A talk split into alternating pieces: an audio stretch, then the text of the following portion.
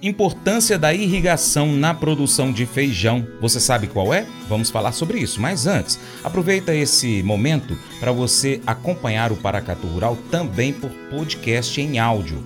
Você vai pesquisar aí no seu Spotify, Deezer, TuneIn, iTunes e outros aplicativos de podcast por Paracatu Rural e acompanhar a gente sempre, hein?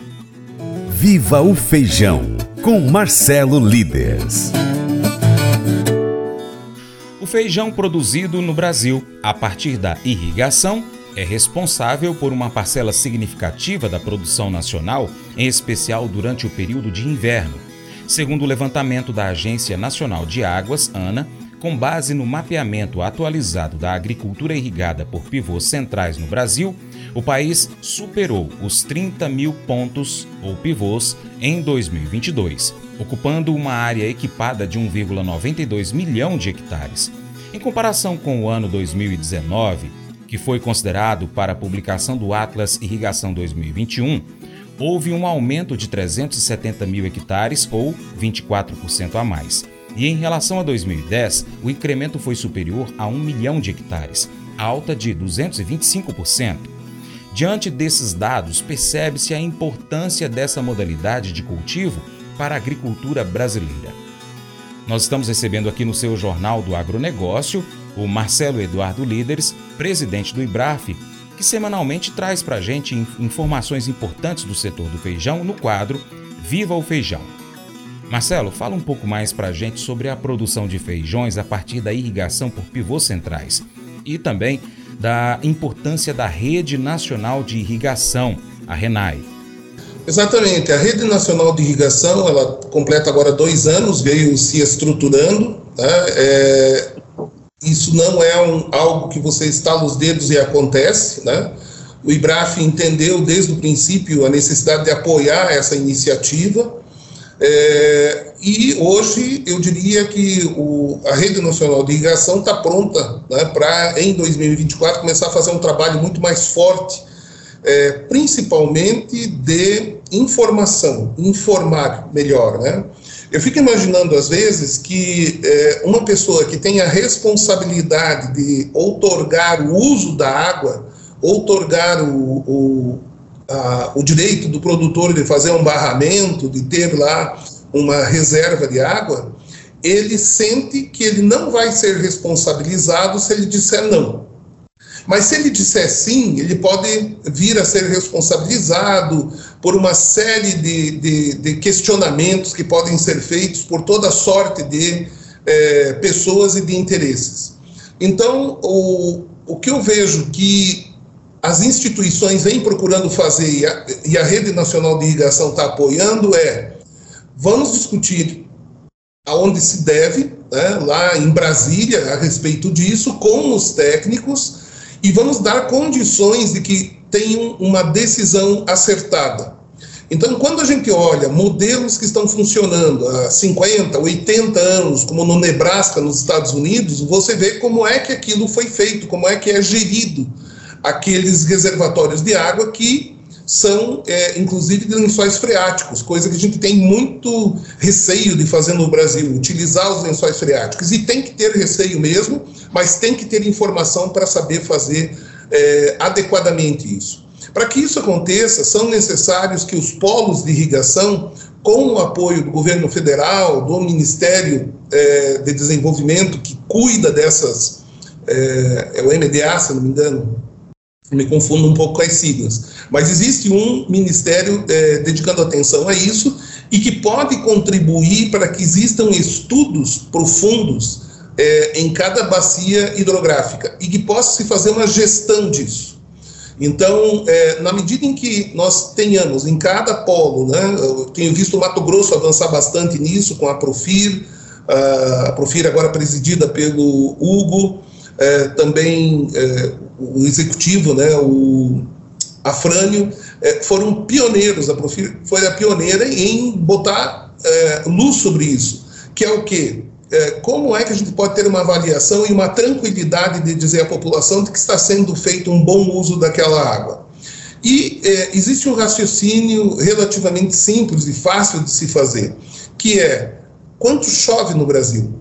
Quantos bilhões de litros de águas é, caem aqui no Brasil, é um país tropical e que escorrem rapidamente para o mar. Então, a reservação é de 0,0 qualquer coisa dessa água para você poder colocar ela a conta gotas na, na, na plantação, na cultura, seja ela qual for, na irrigação. A irrigação, ela nada mais é, vamos trocar o termo, do que regar. Quem é que não regou um gramado se tem uma casa ou não regou uma planta? Né? É, é, se não tiver feito isso, está se furtando, se furtando uma experiência bastante interessante. Quem é que não regou o feijãozinho no algodão? Se não regou, o feijãozinho não nasceu no algodão. É a mesma coisa. O que nós fazemos é, em alta escala, o uso de rega. Vamos regar. E usam essa palavra irrigação, que vem se tornando, é, por é, questões ideológicas em alguns lugares, é, um palavrão. Mas sempre aconteceu isso.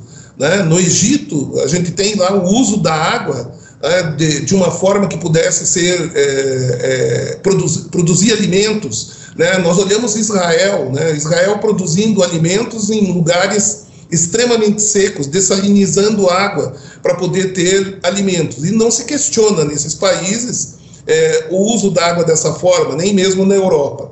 Então, o Brasil, é, através da Rede Nacional de Irrigação, é, buscou as indústrias, buscou as, as associações de produtores, buscou a área acadêmica, que é importante estar junto, a parte técnica, vem buscando reunir todos para que nós tenhamos a tranquilidade de fazer um bom uso da água, de poder dizer para um gestor público que pode assinar tranquilamente que isso não vai prejudicar. E a água, ao contrário do que a gente escuta às vezes, ela não desaparece. Né? Você vai ter um feijão que tem lá 12% de água. Você vai ter uma fruta que tem água, você, você não desapareceu com ela. Você tomou emprestado e vai entregar de novo para a natureza de uma outra forma. Então, não, a água não desaparece. A água é bem utilizada quando é feito isso. O que a gente tem que buscar fazer é, é deixar de lado é, as, as ideologias, olhar muito bem quem está falando, buscar é, o amparo científico, né, que são as pessoas responsáveis por nos dizer qual é o efeito daquilo que nós vamos estar fazendo e evoluir. É, Minas Gerais uh, é responsável por a maior produção de feijão carioca no Brasil, no total, entre irrigado e não irrigado. E nós precisamos que Minas Gerais irrigue mais e entregue mais feijões para o mercado, seja para o nosso consumo interno ou seja para o externo, sem afetar, porque nós queremos daqui 100 anos né, que quem estiver aqui possa estar utilizando essas águas da mesma forma.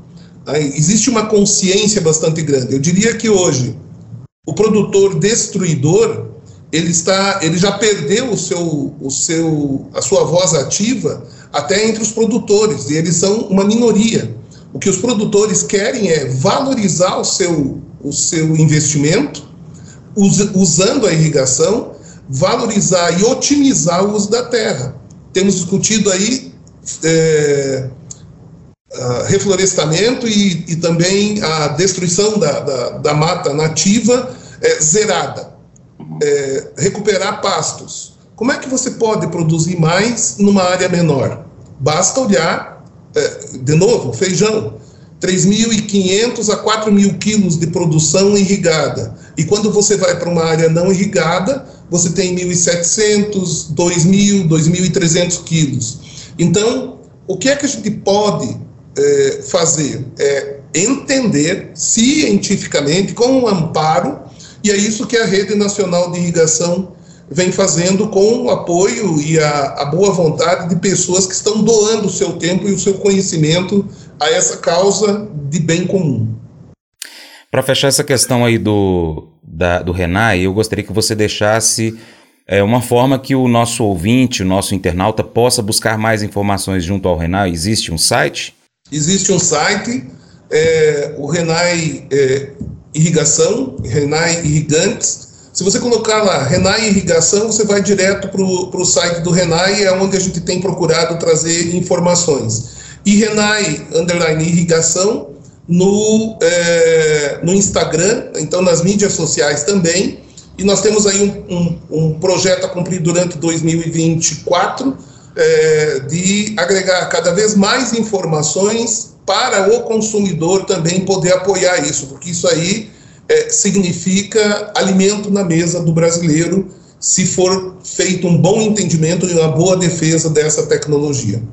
E barato, como você falou anteriormente. Barateando o custo do alimento. Se não fosse irrigação, Francis, o feijão que hoje está 8, 9, 10 reais o quilo, seguramente estaria hoje 20, 25 reais o quilo. Então, olha o impacto que tem para a nossa população, para o nosso consumidor, existir a irrigação, é, essa tecnologia e o investimento dos produtores, que precisam enfrentar uma inquisição praticamente para conseguir colocar o, o, os investimentos e poder produzir alimentos no Brasil.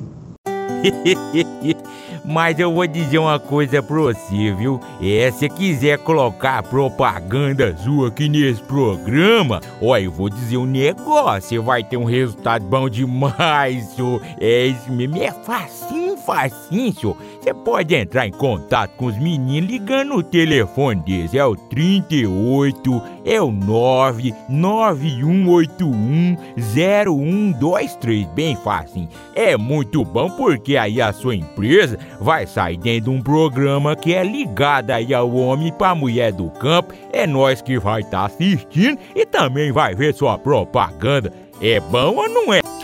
Provérbios 14, 20 destaca a importância da generosidade e da compaixão em nossas vidas. Aqueles que têm compaixão pelos pobres e necessitados demonstram um coração bondoso. Essa passagem ressalta a influência positiva de ajudar aos outros e ser generoso. Mateus 25:40 nos recorda das palavras de Jesus Cristo, que nos ensinou sobre o serviço aos necessitados. Ele disse: em verdade vos digo que sempre que o fizestes a um destes meus pequeninos irmãos, a mim o fizestes. Isso enfatiza a conexão entre servir os outros e servir a Deus. Unindo essas duas passagens, nós compreendemos que a generosidade e o serviço aos necessitados são atos de compaixão que refletem a nossa fé. Quando ajudamos os outros, nós estamos de fato servindo a Deus, cumprindo o mandamento de amar o próximo como a nós mesmos. Esse devocional faz parte do plano de estudos Sabedoria em Provérbios 14 do aplicativo bíblia.com. Muito obrigado pela sua atenção. Deus te abençoe. Tchau, tchau.